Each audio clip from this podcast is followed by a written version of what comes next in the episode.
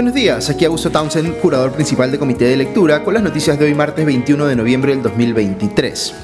Un pequeño anuncio antes de comenzar, eh, el podcast económico de Ale Costa va a empezar a salir eh, ya no en las noches como tradicionalmente lo ha hecho, sino en las mañanas, más temprano que el mío. En adelante el podcast de Ale debería llegarles alrededor de las 7 eh, de la mañana, mientras que mi podcast más enfocado en las noticias políticas debería llegarles a, a eso de las 8 y media. De esta manera estamos tratando de hacer pues que nuestro contenido noticioso les llegue desde más temprano. Ok, hoy juega la selección peruana de fútbol y podría ser, quién sabe, el último partido de Juan Reynoso como director técnico. Eh, el periodista deportivo de Latina, Coqui González, reveló que, según sus fuentes internas, se había convocado una reunión para esta semana, para el miércoles, en la eh, Federación Peruana de Fútbol para definir la continuidad de Reynoso en el banquillo de la selección y que, según González, ya le habrían bajado el dedo. Se especula mucho pues sobre si Reynoso estaría rehusándose a renunciar pese a los malos resultados, sea por soberbia o porque está esperando que lo despidan para más bien recibir una indemnización. Creo que eh, el renunciante entrenador de la selección chilena, Eduardo Berizzo, mostró lo que hay que hacer en estos casos y aun cuando había logrado más puntos que Reynoso en lo que va de la eliminatoria, tuvo pues la hidalguía de salir a decir en conferencia de prensa que entendía que no le estaban dando, no se le estaban dando las cosas y que por tanto lo que correspondía era renunciar y darle pues la oportunidad a alguien más. Recordemos que estamos hablando de la selección nacional y no de cualquier equipo. No se puede tener pues la soberbia de Reynoso cuando estás último de la tabla. Otra cosa que me ha llamado mucho la atención es que Yape, que es uno de los auspiciadores de la selección, eh, ha sacado un eh, spot buscando pues ensalzar el amor por la selección, pero a la vez cuestionando el presente de esta última y exigiendo pues que se hagan cambios.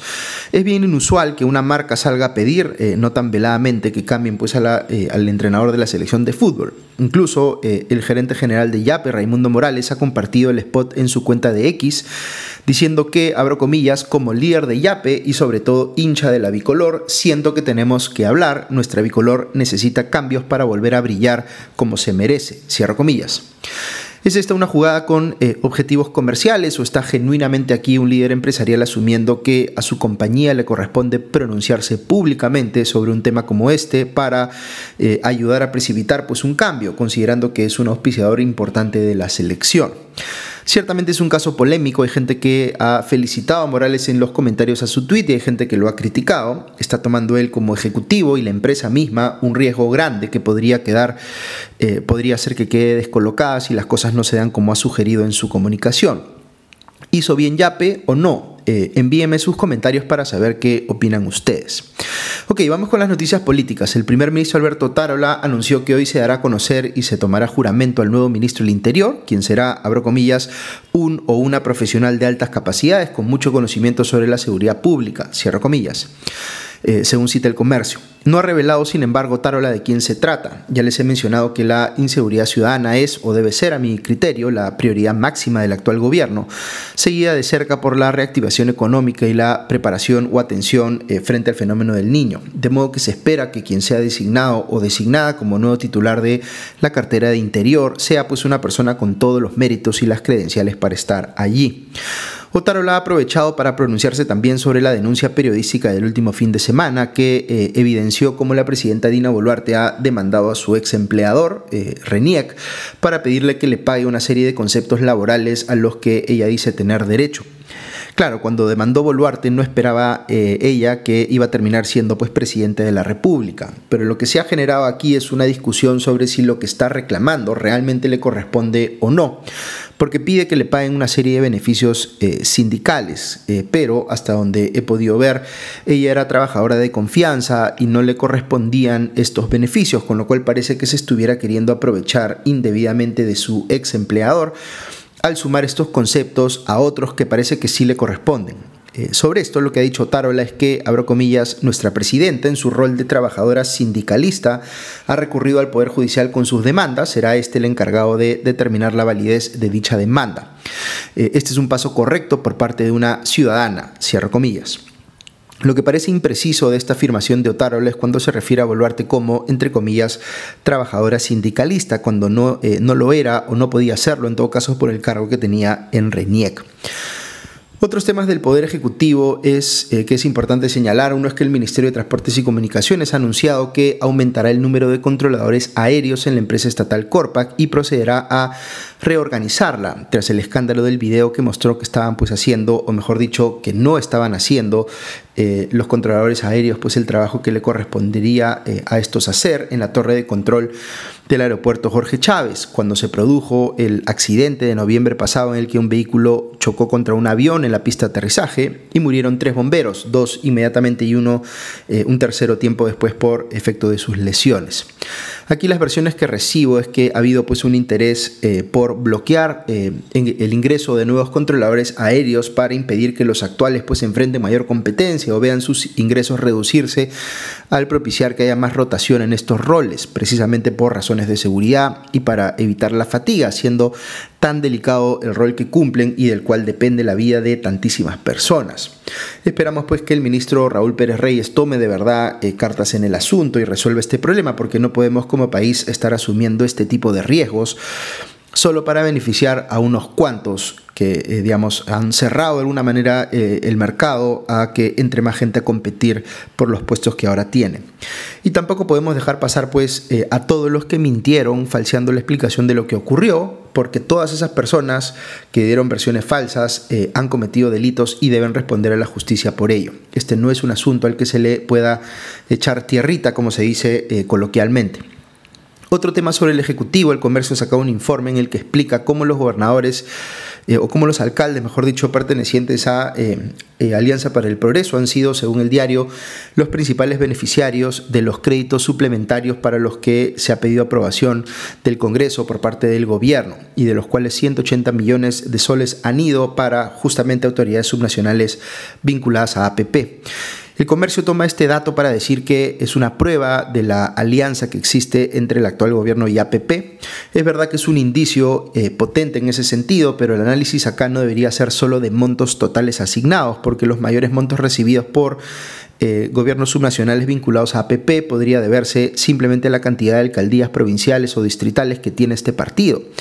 Lo que tendría que demostrarse aquí en todo caso es si, considerando el peso específico que tiene APP en la distribución de alcaldías, eh, está recibiendo eh, proporcionalmente más dinero del que le correspondería. Algo similar al análisis que se hizo para demostrar, por ejemplo, que la alcaldía distrital de Nanchoc, en Cajamarca, liderada por el amigo de Nicanor eh, Boluarte, Nixon Hoyos, estaba recibiendo más dinero que otras alcaldías que tenían mayor población.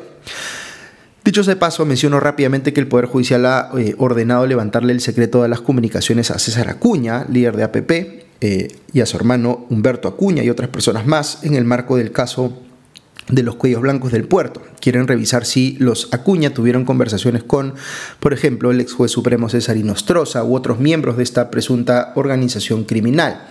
Un nuevo dolor de cabeza pues para Acuña en momentos en que vuelven a poner su ya célebre y eh, discutida estatua en el campus de la Universidad César Vallejo. Paso a otro tema derivado de otra denuncia periodística del fin de semana. La Junta Nacional de Justicia sacó un comunicado para eh, anunciar las medidas que estaba tomando luego de que se hiciera conocido en Latina cómo un grupo de eh, amigos había logrado pues repartirse cargos en la oficina que se encarga de dar soporte legal y técnico a los procesos de sanción de jueces y fiscales. Eh, el comunicado de la Junta dice que se ha ordenado el, entre comillas, desplazamiento, lo que sea que esto signifique, de la persona que lideraba esa oficina llamada Dirección de Procedimientos Disciplinarios, es decir, Mariel Canepo Linares, y de tres trabajadores CAS implicados eh, en la denuncia mientras sean sometidos a procesos de investigación. También dijo la Junta que va a revisar todos los contratos CAS y de locación de servicios que ha firmado. A una locadora de servicios ya se le ha terminado eh, eh, el contrato y otros tres aludidos por el reportaje habrían salido, dice el comunicado, en meses anteriores. Da a entender igualmente la Junta que las personas involucradas en esta denuncia hacían trabajos de menor importancia, como trámite documentario, por ejemplo. Es decir, que no eran ellos los que tomaban las decisiones de a qué juez o fiscal sancionar.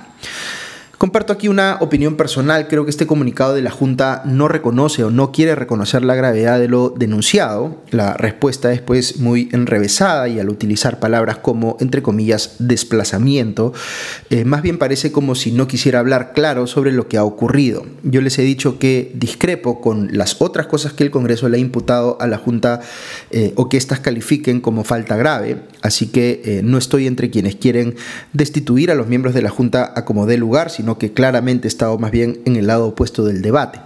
Pero esta denuncia, eh, eh, en particular la que salió el domingo en Latina, es seria y compromete la integridad de la institución, cosa que su directiva parece no entender por el comunicado que acaban de sacar si no se toman en serio esto, van a sufrir pues las consecuencias. Por lo pronto, la Fiscalía ya intervino en las oficinas de la Junta Nacional de Justicia tras la denuncia periodística, ya eh, abrió investigación por este tema considerando la presunta comisión de un delito de negociación incompatible. La congresista de Avanza País, Patricia Chirinos, ha pedido a la Contraloría, además de la Fiscalía, que tome acciones en este caso. Dice Chirinos que, abro comillas, es evidente que el copamiento de las direcciones clave de la Junta Nacional de Justicia tiene la intención de manipular y favorecer en los procesos, ratificaciones y nombramientos a un grupo de jueces y fiscales amigos, cierro comillas. Les acabo de decir que este caso es grave, pero siendo esto así, hay que decir también que no hay base para sustentar lo que Patricia Chirinos está afirmando aquí. Eh, hay un grupo de personas que claramente ha querido aprovecharse de una institución para conseguir puestos de trabajo, y eso es muy serio en sí mismo, pero de ahí no se puede saltar eh, a la conclusión de que todo esto es parte de un complot para favorecer a, entre comillas, jueces y fiscales amigos, que es lo que dice Chirinos, porque eso es lo que ella quiere eh, asentar, digamos, para que se justifique por razones de supuesta eh, eh, eh, interferencia política, digamos, la destitución que ha planteado para los siete miembros de la Junta.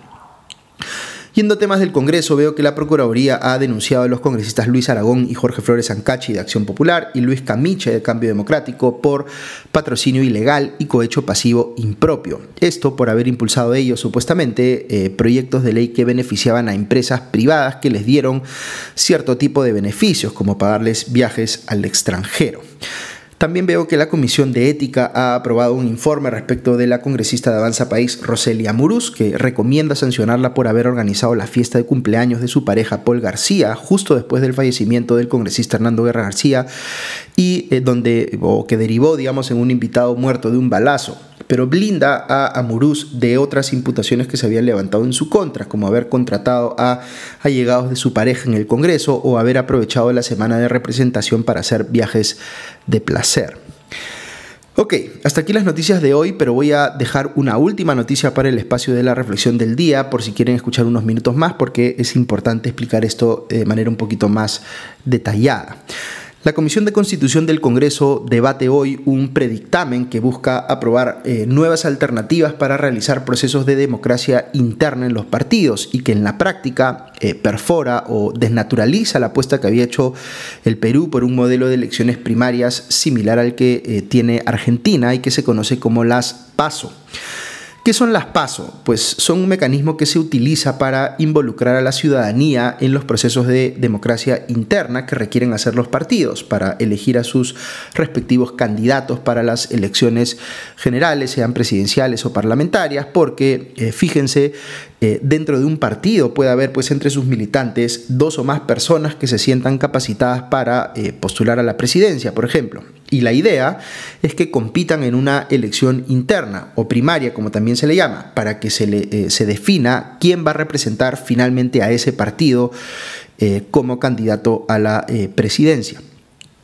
En el Perú tenemos partidos que no son pues muy dados a que exista democracia en su interior. Muchos son gestionados como empresas donde el dueño o dueña decide qué se hace y típicamente es él o ella quien postula la presidencia sin que nadie pueda objetarlo o presentar una candidatura o mejor dicho precandidatura rival. En otros partidos, quienes controlan la situación son eh, las cúpulas, que son, eh, digamos, dirigentes eh, enquistados en sus puestos, que no permiten, por ejemplo, que haya renovación generacional en el partido o que los militantes tengan línea de carrera para llegar eventualmente a ser candidatos. ¿Cómo enfrenta esto el modelo de las PASO? Pues haciendo que las decisiones sobre quiénes son los candidatos de un partido no se tomen pues eh, en las cúpulas de esos partidos tras puertas cerradas, sino que involucra directamente a la ciudadanía a través del voto. Fíjense, PASO son siglas que significan primarias abiertas, simultáneas y obligatorias. Normalmente nosotros cuando votamos para presidente, por ejemplo, tenemos una primera vuelta entre muchos candidatos y luego una segunda vuelta entre los dos que quedaron primeros. Ok, imagínense que las pasos son como si hubiera una tercera elección, solo que antes de las dos que les acabo de mencionar. Esa elección es igual eh, eh, eh, a la primera vuelta y a la segunda vuelta presidencial en el sentido de que es un día en el que todos tenemos que ir a votar, todos los ciudadanos estamos obligados a ir a votar. Pero ¿qué es lo que votamos? Pues optamos por un partido y votamos por quién queremos que sea candidato presidencial de ese partido, de las opciones que se estén presentando como precandidatos. Estoy haciendo eh, aquí el ejemplo con la elección presidencial, pero esto aplica también para la elección de los eh, o entre los precandidatos al Congreso. Vean entonces, eh, son primarias, la P de paso, porque es la elección previa que se hace para que los partidos definan cuáles van a ser sus candidatos. Son abiertas, la A de paso, porque no es que solo votan en, en la primaria de cada partido las personas que estén registradas como sus militantes, sino que puede votar cualquiera. Es decir, yo puedo eh, no militar en un partido, pero puedo decidir en cuál elección primaria quiero participar. Eh, son simultáneas, la S de paso, porque los partidos no eligen cuándo hacer sus primarias, sino que todas se tienen que hacer a la vez, el mismo día. Y son obligatorias, la O de paso, porque al igual que en la primera o segunda vuelta de la elección presidencial o en la parlamentaria, se dispone aquí que todo ciudadano mayor de edad esté obligado a votar, salvo pues las excepciones legalmente establecidas. Las pasos son una forma, como les digo, de quitarle poder a las cúpulas de los partidos para que haya democracia interna de verdad en ellos. En teoría, porque puede pasar que los partidos participen en las pasos, pero que no haya competencia interna, es decir, que solo haya un precandidato por cada puesto a definir.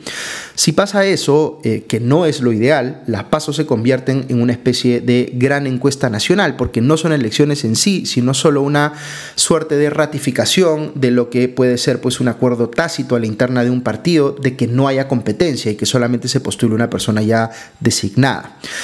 Hay otras críticas que se le hacen a las PASO, como el hecho de que eh, un grupo de votantes puede elegir eh, votar en las primarias de un partido con el que no simpatiza solo para perjudicar a un determinado candidato que no le gusta, votando en ese caso por su rival en la competencia interna, es decir, que puede haber comportamiento estratégico.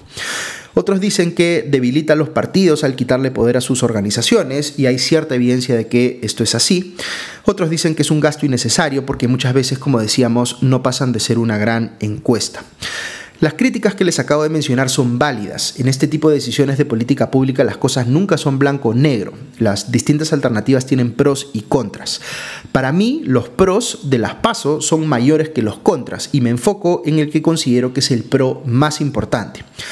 Nosotros solemos tener elecciones en las que participan pues más de 20 partidos y eso es un problema porque no es que haya más de 20 propuestas ideológicas o programáticas diferentes, sino que hay pues relativa facilidad para crear nuevos partidos o para darle continuidad a los existentes y por eso llegan tantos a la elección, atomizando el voto de los eh, electores. No está mal que sea fácil crear un nuevo partido político. Yo vengo argumentando desde hace mucho tiempo que es deseable bajar las barreras de entrada del sistema político, es decir, hacer más fácil la creación de nuevos partidos. Pero lo que debemos hacer al mismo tiempo es hacer más difícil, ojo aquí, la permanencia en el sistema de esos partidos lo que muestran, eh, o los partidos que muestran no ser suficientemente representativos, debieran salir del sistema, deberían perder su inscripción. Una forma de impulsar eh, que eso ocurra es una figura que ya tiene nuestro sistema que se conoce como la barrera o valla electoral, que podría explicarles en otro momento. Pero para mí el principal valor que tienen las PASO es que permiten demostrar antes de la elección eh, final, digamos, que eh, sea presidencial o parlamentaria, qué partidos tienen representatividad real y de esa manera sirven para sacar de carrera aquellos partidos que no la tienen y eh, darnos pues a los ciudadanos una elección presidencial, por ejemplo, que ya no se dispute entre veintipico candidatos, sino entre mucho menos. También eh, incentivan a que los partidos vayan a las elecciones en alianza con otros partidos para así no perder en las PASO pues, la posibilidad de participar. Es decir, las PASO funcionan como un filtro que reduce la cantidad de eh, alternativas en las elecciones y eso, como les digo, desde mi óptica es algo bueno. ayuda pues a que la oferta electoral se ordene mejor y a tener un país más eh, gobernable. Ese es un pro enorme a mi juicio, pero sería por supuesto muchísimo más contundente el caso en favor de las pasos si además lográramos que hubiese competencia interna real eh, en los partidos. El problema que tenemos es que las pasos no pueden convivir con otros métodos. Su esencia misma supone que reemplacen a los demás, eh, al método de la elección solo con militantes o de la elección con delegados a la interna de los partidos. Entonces, cuando los congresistas dicen que quieren modificar las reglas para admitir también estas otras opciones, en realidad lo que están queriendo hacer es eliminar la posibilidad de que tengamos paso, eh, con todo lo que esto implica. Y los beneficios de este sistema, como les explico, son muy importantes. Por eso es importante seguir defendiéndolo de la intención de los partidos que quieren desbaratarlo. ¿Por qué lo quieren desbaratar? Pues por distintas razones. Algunos de repente con razones válidas, como las críticas que les mencioné hace algunos minutos, pero otros porque sus cúpulas no quieren perder pues poder Recordemos que en algunos partidos incluso se cobra a quienes quieren ser candidatos, con lo cual hay aquí pues un negocio que beneficia a algunos y que no quieren perder. Y otros partidos se oponen porque saben que con las pasos probablemente desaparecerían, quedarían filtrados por este primer, eh, o eh, digamos, no pasarían este primer filtro. Esos intereses que les acabo de mencionar no están alineados con los intereses de los ciudadanos y por eso no son razón suficiente como para desbaratar las pasos. Esperemos pues que eh, no lo logren. Ok, eso es todo por hoy. Que tengan un buen día y ya nos escuchamos pronto. Adiós.